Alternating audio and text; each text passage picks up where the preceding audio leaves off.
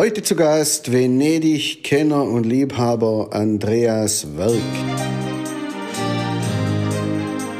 Hier ist Chris. Schön, dass ihr bei dieser Episode wieder mit dabei seid. Ich bin äh, Reisefotograf und Podcaster. Zu Gast heute ist Andreas Werk, Journalist und Venedig-Kenner. Er betreibt die Facebook-Gruppe My Days in Venice und das Internetportal venediginfo.com.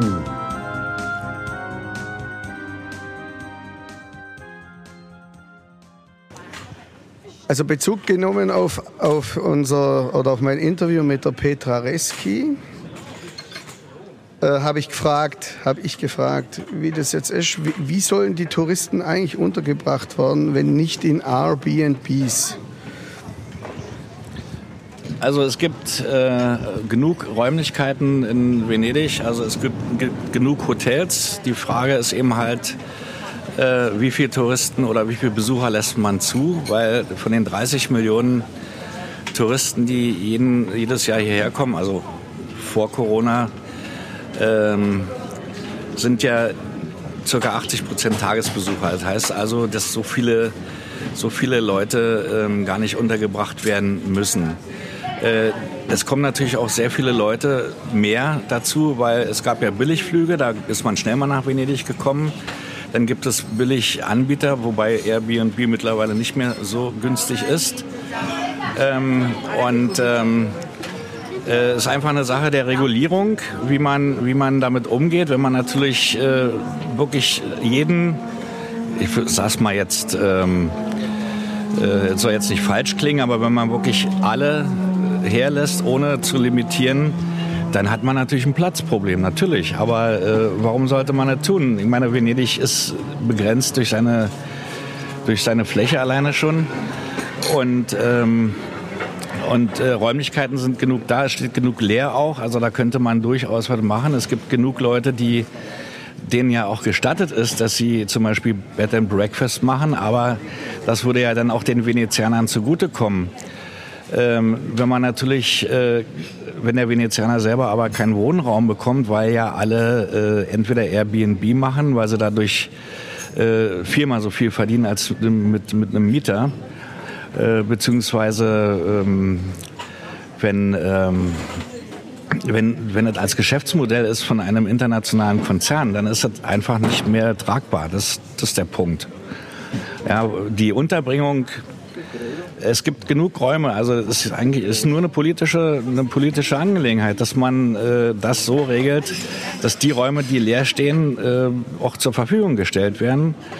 Und äh, Hotels gibt es auch genug. Also äh, daran kann es nicht liegen. Wenn ich natürlich, wie gesagt, ähm, unbegrenzt Leute hierher lasse, dann gibt es irgendwann ein Platzproblem unbegrenzt. Was, wie würdest du dir das vorstellen, dass man die Tourismusströme begrenzt, beziehungsweise Petra Reski hat darüber gesprochen, die zu steuern? Wie, sollte, wie würde sowas aussehen?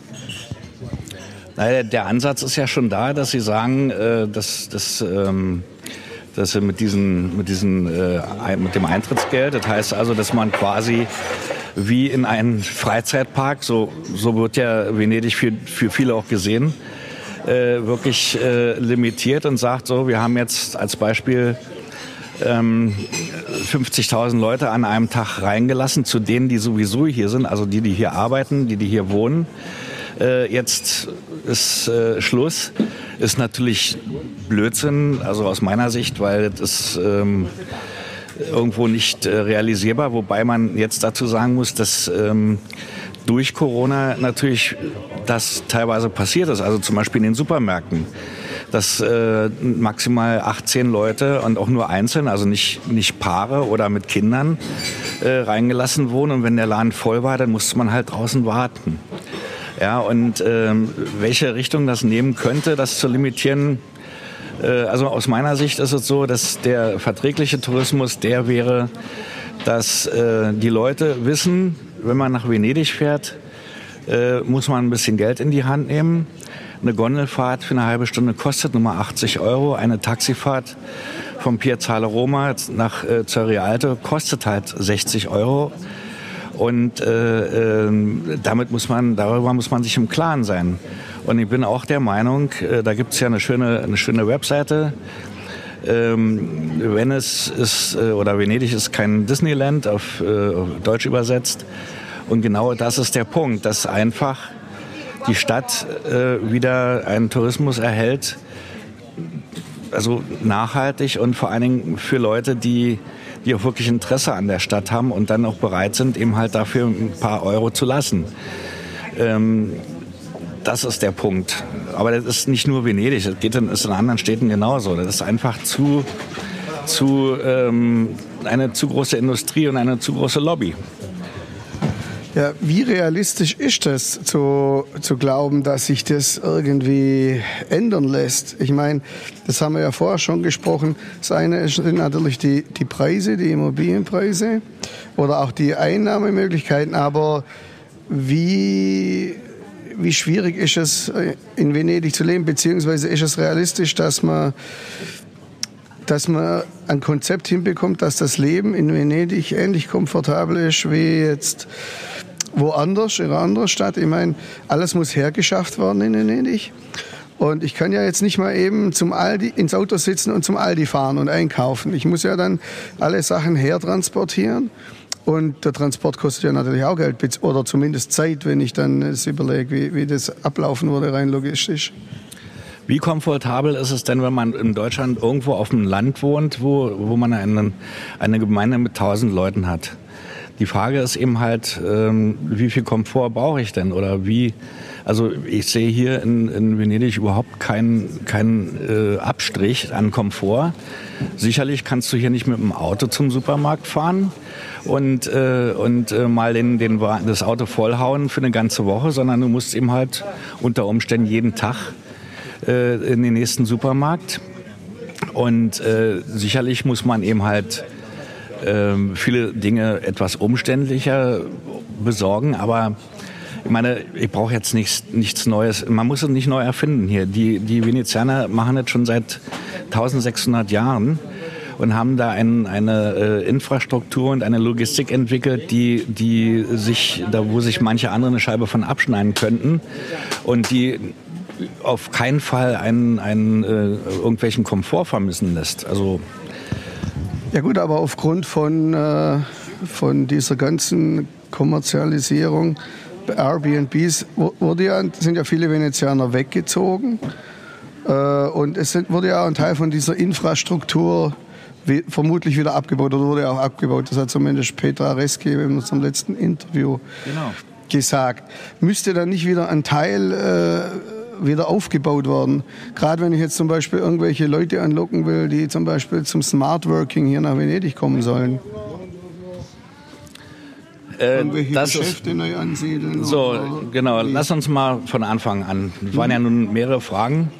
Also, ähm, das hat Petra Reski eigentlich auch schon alles gesagt. Ähm, die Supermärkte sind entstanden aufgrund der Airbnbs. Es, ein Supermarkt in dem Sinne war jahrelang hier, hier gab es genug einzelne kleine Geschäfte, jeder hatte seine Sparte.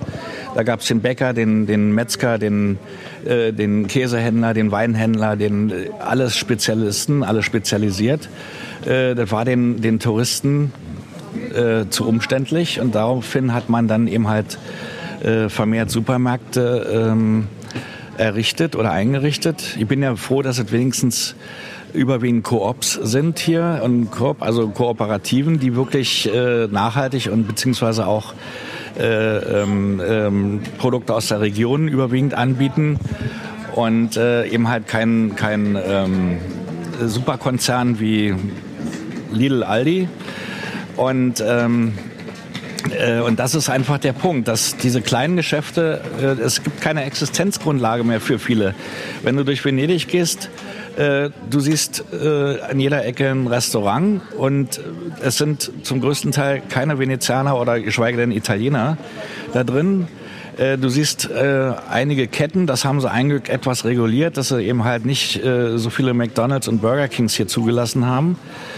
Ähm, ähm, es, es wird alles äh, äh, zu sehr auf den Tourismus ausgelegt. Du siehst einen Haufen äh, äh, Pakistani und Inder, die, die, die sozusagen die Souvenirgeschäfte in der Hand haben. Und das ist einfach der Punkt. Wenn, wenn man bestimmte Sachen wieder zulässt, dass man sagt, okay, lass den, auch die, den Einzelhändlern oder den kleinen Leuten eben halt nicht so viel äh, Steine in den Weg legt. Ob das jetzt steuerrechtlich ist oder, oder überhaupt das Verfahren, wie man äh, mit, mit, der, mit, dem, äh, mit den Steuern umgeht, dann die Laden bieten etc. Das ist ein, ein riesen äh, der sich da aufbaut. Und, äh, aber das ist nicht nur ein Problem von Venedig, das ist ein generelles Problem in allen Städten. Und äh, das muss man, muss man äh, regeln und das geht nur politisch. Ähm, und dann muss man dafür sorgen, ähm, äh, dass eben halt Leute wie unser Bürgermeister hier in Venedig eben halt nicht äh, der Lobbyist ist, der sich an die Großkonzerne hält, weil er dann seinen eigenen äh, Vorteil davon hat, sondern und, und Venedig quasi aussaugt, sondern äh, da muss es eben halt äh, Leute geben, die auch stark genug sind, äh, äh, wieder einen, äh, einen ja, dass, dass die Menschen eben halt wieder im Vordergrund stehen. Ja, ich denke jetzt nicht, ich will jetzt nicht als Sozialist oder Linker oder so reden, aber es geht irgendwann, gibt es einen Kollaps, kann man ganz klar sagen. Und Corona, man kann über Corona denken, wie man will. Ich persönlich war ja nun in den, im Lockdown hier und äh, Corona hat Venedig echt gut getan. Ob es äh, saubere Kanäle waren oder sonst irgendwie, denn die Natur in der Lagune hat sich erholt. Äh, es war eine, eine Stimmung hier, man hat die Venezianer wieder gesehen und die Stimmung war sehr, sehr locker, freundlich, äh, eben halt italienische Mentalität. Und ähm, und das war eine natürliche Regulierung und die kann man aber eben halt auch, wenn man, wenn man politisch äh, den politischen Willen hat, äh, auch herbeiführen. Ja, gut. Also Venedig startet ja jetzt gerade neu nach Corona, hast du ja gerade gesagt. Allerdings viel verändert hat sich nicht im Vorfeld oder wie im Vorfeld, oder? Ist immer noch gleich. Also das Konzept ist das alte geblieben. Richtig. Im Gegenteil, der Bürgermeister will das ja sogar noch verschärfen. Er will ja noch mehr äh, auf Massentourismus setzen. Und äh, wie gesagt, er hat es einfach nicht, also er hat es schon begriffen, aber eben halt nur für sich oder für seinen, seinen, äh, seine Leute. Und äh, das ist eben halt auch ein generelles Problem, wie gesagt, nicht nur in Venedig, dass, äh, dass eben halt äh, die Politik mehr oder minder durch Lobbyisten äh, geformt wird äh, ist in Deutschland genauso. Bis in Deutschland fällt es nicht ganz so auf. Und äh, weil sie da äh, ein bisschen dezenter agieren als hier. Und äh, das ist einfach der Punkt. Das muss, äh, muss eben halt wieder ein normales, gewachsenes System sein und nicht, äh, nicht übertrieben Extreme sind immer schlecht. Ob man äh, gar keinen Tourismus hat, dann würde Venedig äh, einen anderen Weg finden. Die Venezianer sind sehr, sehr ähm, gut im Improvisieren und die sind auch sehr hart im Nehmen. Deswegen äh, ich vergleiche es immer mit meiner Heimatstadt Berlin. Das ist fast genau das Gleiche. Die Leute sind hart, aber herzlich und wissen, aber immer, wie sie weiterkommen, wenn, wenn sich die Situation ändert. Und, und es wird eben halt im Moment unterbunden. Und äh, äh weil, weil eben halt ähm, hängt auch damit zusammen, dass Venedig ja von Mestre aus regiert wird und die, die venezianischen äh, Bedürfnisse da überhaupt nicht äh, berücksichtigt werden. Und die, der ganze der gesamte Stadtrat von Venedig wohnt nicht in Venedig, sondern haben, äh, sind äh, irgendwo auf dem Festland verteilt. Die, die haben also, die atmen quasi diese, diese Luft hier gar nicht. Und äh, das sind alles so Punkte, die, die, die, muss, äh, die müsste man ändern. Ja, wie würde denn aus deiner Sicht ein künftiges Konzept für Venedig aussehen oder wie könnte es aussehen? Also es ist ja geplant, zum Beispiel, ähm, weil du gerade sagtest, äh, diese Smart Working-Geschichte, äh, das, äh, das finde ich einen guten Ansatz, habe ich auch neulich über, bei uns im Magazin darüber berichtet das äh, geplant ist. Da gibt es schon äh, etwa 15 Firmen, die daran interessiert sind. Äh, zum Beispiel am Kanal Grande leerstehende Räume an, in den Palazzi, äh, dass die zur Verfügung gestellt werden für, für ähm, für Start-ups zum Beispiel. Das, das, Konzept wurde zum Beispiel auch wieder, die Parallele zu meiner Heimatstadt Berlin, da wurde das genauso gemacht, dass als die Industrie ab, abwanderte, hat äh, der damalige Bürgermeister Wobereit die ganzen jungen Leute nach Berlin geholt mit Fördermitteln und so weiter, die ganzen Start-ups, die ganzen Internetfirmen, IT und so weiter und hat dadurch, äh, man kann sagen, fast die Stadt gerettet. Also Berlin ist ja sowieso grundsätzlich immer pleite, aber, aber, aber äh, es wäre schlimmer gekommen, wenn er da nicht äh, einen, einen Anreiz geschaffen hätte. Und äh, das ist zaghaft hier auch in der Planung. Äh, ob es funktioniert, also ob es dann auch äh, zugelassen wird. Das ist immer der Punkt hier. Äh, ähm, das ist die Frage. Das wären aber so, solche Dinge, die, die der Stadt gut tun würden, weil die Leute dann, zum, also geplant wäre zum Beispiel, sie für zwei Jahre ungefähr hier äh, ansiedeln zu lassen und natürlich mit Fördermitteln. Aber sie bräuchten dann eben halt, sie bräuchten dann eben halt auch Wohnraum. Sie müssten, sie müssten auch hier, würden ja dann hier leben, würden hier quasi dann auch ähm, umsetzen, also äh, ob sie jetzt einen Kaffee trinken oder Lebensmittel brauchen oder sonst irgendwie. Und äh, es würde eben halt ein, ein, äh, ein gewisses Stamm, ein gewisser Stamm hier sich auch ansiedeln. Und äh, wenn sie das in forcieren, dann wäre das zum Beispiel ein Weg. Gut, aber das müsste dann ja politisch gewollt sein. In Berlin war es ja politisch gewollt in dem Fall. Ja, nicht nur politisch gewollt, sondern es muss auch die Möglichkeit sein, dass äh, dass die, diese, dieser politische Wille auch, äh, wenn er angenommen wird, dass er dann auch durchgesetzt wird. Äh, und äh, dass eben halt nicht nur Lobbyinteressen äh, eine Rolle spielen und äh, wie viel kann ich daran verdienen, sondern äh, auch mal ein bisschen weiterdenken und äh, dieses äh, Modewort nachhaltig eben halt mal in den Mund nehmen und dann einfach sagen, okay, wir machen das jetzt und wir lassen auch mal die, die Innovationen ran, die innovativen Leute, die die Ideen haben. Es gibt reichlich Leute hier, die gute Ideen haben, aber sie werden einfach nicht äh, sie werden einfach nicht äh, zum, äh, zum Zuge gelassen. Also die, die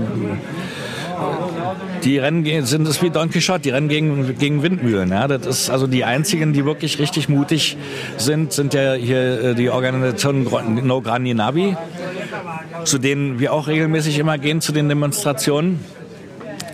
Äh, und äh, die haben letztendlich schon, dadurch, dass sie sehr laut waren und sich nicht haben unterkriegen lassen, eine, zumindest außerhalb von Venedig eben halt sich Gehör verschafft ähm, so dass die Welt auch aufmerksam wurde dadurch. Ich meine, das ist jetzt nicht der Weg, dass jetzt alle auf die Straße und dran äh, krakeelen sollen. Das muss man eben halt zivilisiert lösen.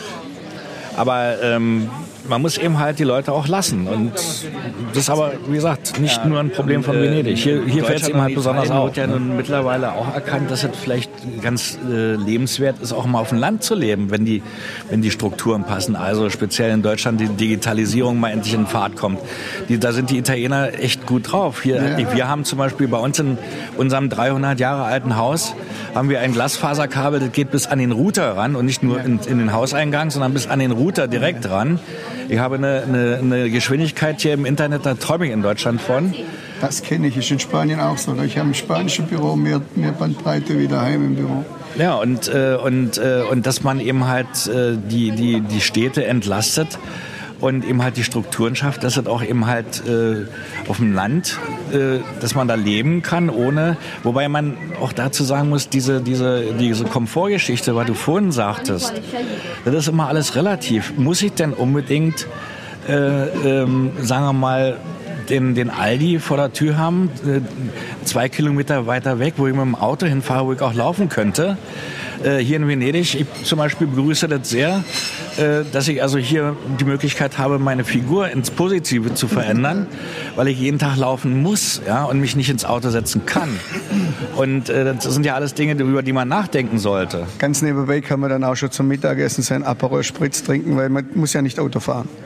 Zum Beispiel, aber du darfst dann hier auch kein Boot fahren, ne? weil dieses 0,0 Promille. Habe ich momentan, ja, du kennst. Ja, also es, es geht einfach ums, um die ganze Sache und, und äh, es geht äh, eben halt, es ist eine weltweite Entwicklung irgendwo, dass die, die Schere eben halt so weit auseinander geht, dass es immer zu extrem geht.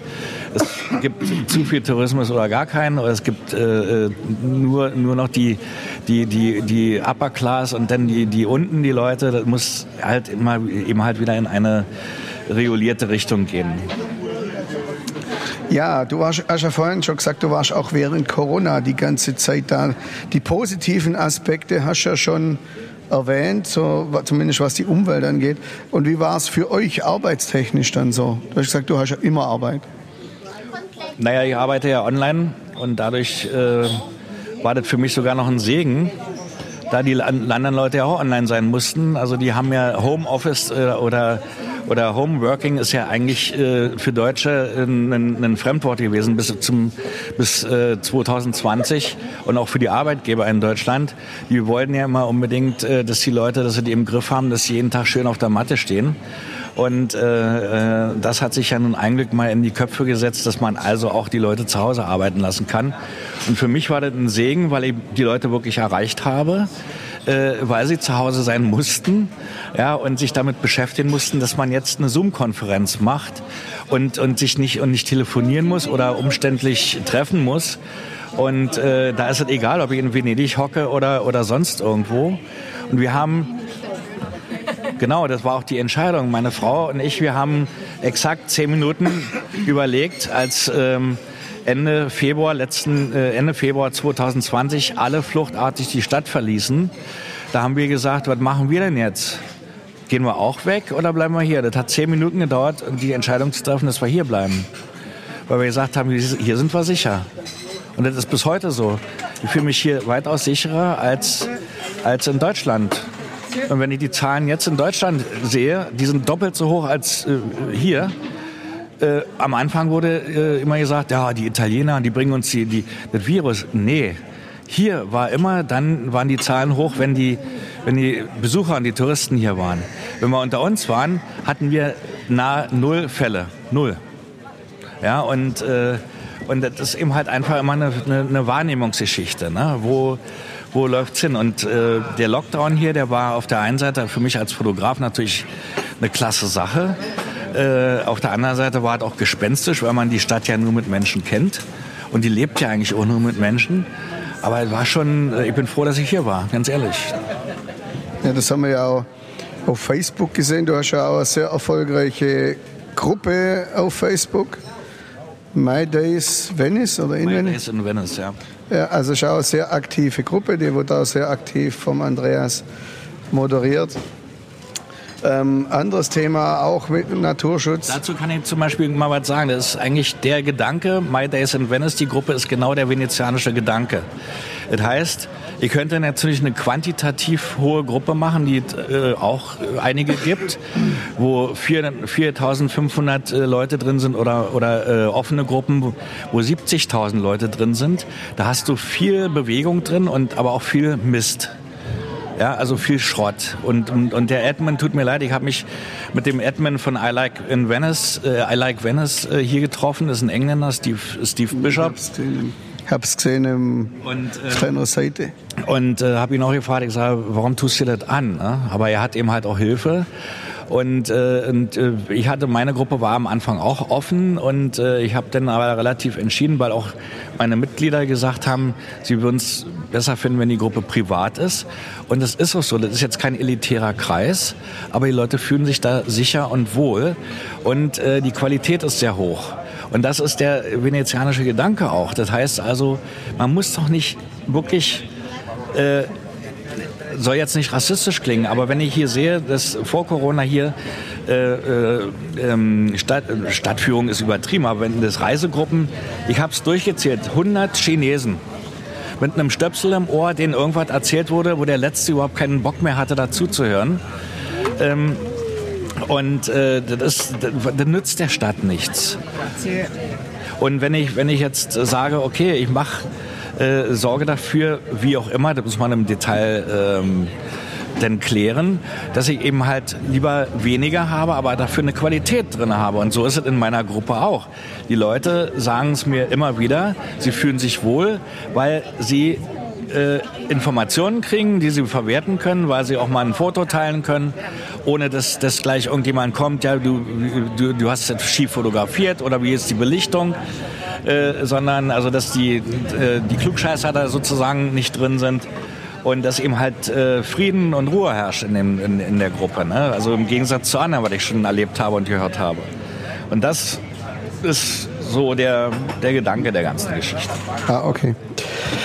Jetzt ist es ja so gewesen, in Glasgow war ja gerade, glaube ich, der Klimagipfel. Bei uns hier in Venedig war es so, in den letzten Tagen war Mose ein paar Mal aktiv, wenn ich das richtig mitgekriegt habe. Das erste Mal vorgestern wieder in diesem Jahr. Also die ähm, äh, Mose ist ja immer noch in der Testphase offiziell. Und äh, wir hatten es im vergangenen Jahr, da hatten wir auch äh, ähm, 1,35 Meter ähm, äh, über normal. Ähm, ich weiß nicht mehr, ob es im Frühjahr oder im Herbst war. Und äh, da wurde dann entschieden, nee, 1,30 Meter hatten wir und da, hatten, da wurde dann entschieden, dass Mose erst ab 1,35 hochgefahren wurde. Das war katastrophal. Es war nicht katastrophal im Sinne von, dass Leute zu Schaden gekommen sind, aber, aber es war eben halt, die Leute haben sich darauf verlassen, dass, dass Mose in, in, äh, aktiviert wird. Und äh, ähm, dann kam auf einmal Wasser doch an einigen Stellen, wo es nicht äh, vermutet wurde. Und ähm, und das eben halt auch über Mose könnte man ein eigenes Thema machen. Also wie gesagt, am, am äh, vorgestern hat es funktioniert, offensichtlich. Ich habe ja dafür ein Live-Video gemacht und äh, habe es live berichtet vom Markusplatz. Und äh, wenn es denn funktioniert, ist es okay, aber Mose ist auch nicht die, die Lösung an sich. Ja, genau. Äh, jetzt ist es ja so, das Klima erwärmt sich ja weiter. Man wird es wahrscheinlich auch nicht stoppen können, wie es jetzt aussieht. Wie bereitet sich eine Stadt wie Venedig jetzt auf sowas vor? Gibt es da schon irgendwelche Ideen oder wartet man da jetzt nur drauf, dass was kommt?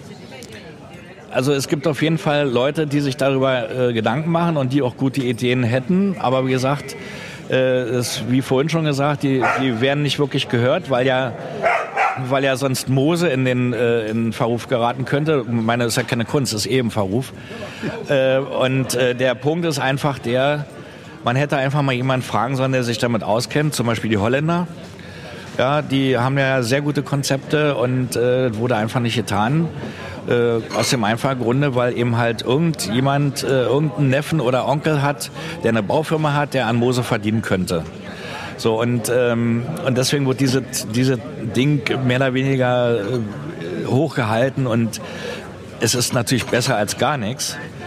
Äh, äh, aber die Lösung ist es auch nicht, weil wenn, wenn, die, die, wenn die Lagune abgeschottet wird, dann wird es zu einer Kloake, weil der Austausch muss stattfinden. Viel wichtiger wäre eben halt, die ganzen Kanäle nicht mehr auszuschachten, sondern einfach mal in Ruhe zu lassen.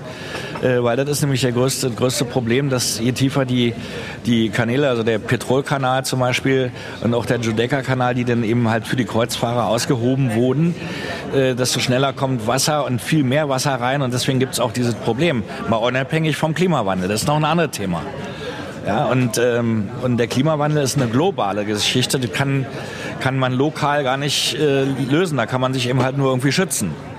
Ja, und äh, da ist Mose eine Möglichkeit, aber ähm, äh, im Grunde muss, äh, muss es global gelöst werden und, äh, und zwar ziemlich zeitnah jetzt. Gut. Dann hätten wir so alle Themen durch, die wir im Vorfeld besprochen haben. Nee. Nein? Was haben wir noch vergessen? Nein, das würde zu weit führen. gerne, also wir können ja gerne noch mal ein, zwei Episoden aufnehmen.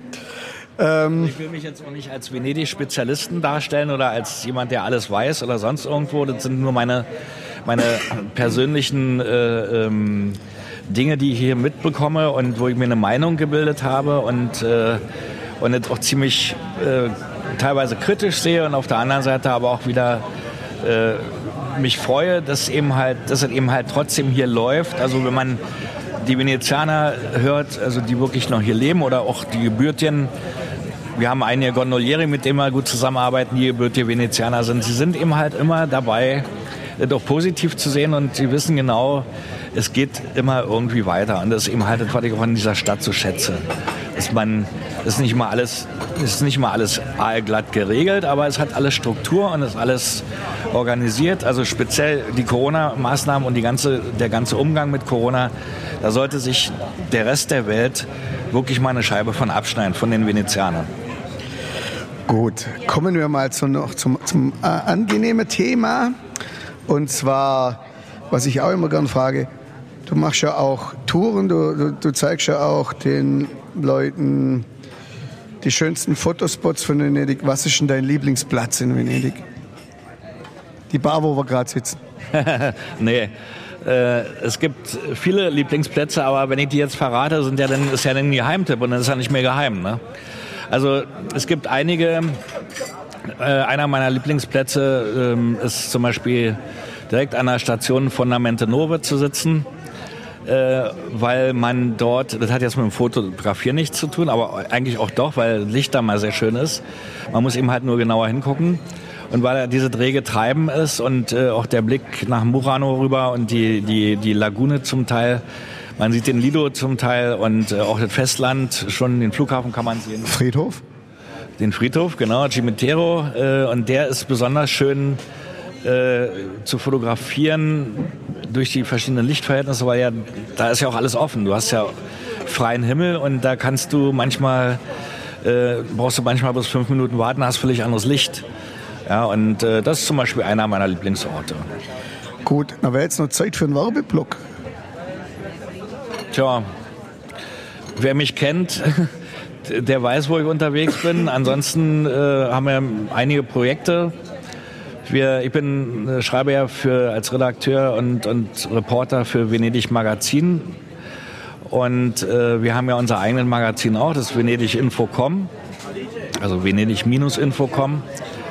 Und äh, da bieten wir eben halt sämtliche Services und äh, ähm, Informationen, alles, was, was sich um Venedig dreht, an. Und ja, das ist der Punkt. Mein Leben ist Venedig. Einfach Andreas Werk googeln und schon, schon findet man mich. Mein Leben ist Venedig. Da gibt es noch, da gibt's noch in, in Deutschland eine, eine Stiftung, andreaswerk.ev. Äh, das ist eine, eine, kirchliche Stiftung.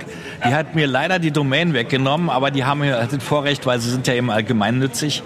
Aber äh, unter andreas-werk.de oder .com findet man mich auch. Mein Leben ist Venedig, ist ein gutes Stichwort. Ja, mein Leben ist Venedig. War, die Stadt hat mich erfasst, so wie, wie es vielen Venedig-Fans geht. Für mich war Venedig eben halt mal so auf der To-Do-Liste. Äh, so wie jede andere Stadt, London, New York, Paris muss man mal gesehen haben, so nach dem Motto. Und Venedig ist bei mir 2016 ins Leben getreten, weil ich da meine jetzige Frau kennengelernt habe, 2015, und weil sie ja schon zehn Jahre vorher immer regelmäßig hier äh, gewesen ist, war natürlich klar, dass ich dann auch mal nach Venedig muss. Und ich konnte es mir nicht vorstellen. Und als ich dann das erste Mal am Piazzale Roma aufs Vaporetto stieg und äh, wir ein paar Meter auf dem Kanal Grande gefahren sind, war für mich der Fall klar. Ich hatte sofort das Gefühl, ich bin zu Hause und hatte sogar das Gefühl, dass ich mich auskennen würde. Nicht jetzt jede Gasse oder so, aber es war für mich wie, wie ein Zurückkommen, obwohl ich das erste Mal da war. Ganz komisches Gefühl, kann man nicht beschreiben. Es gibt viele Leute, denen geht es ähnlich.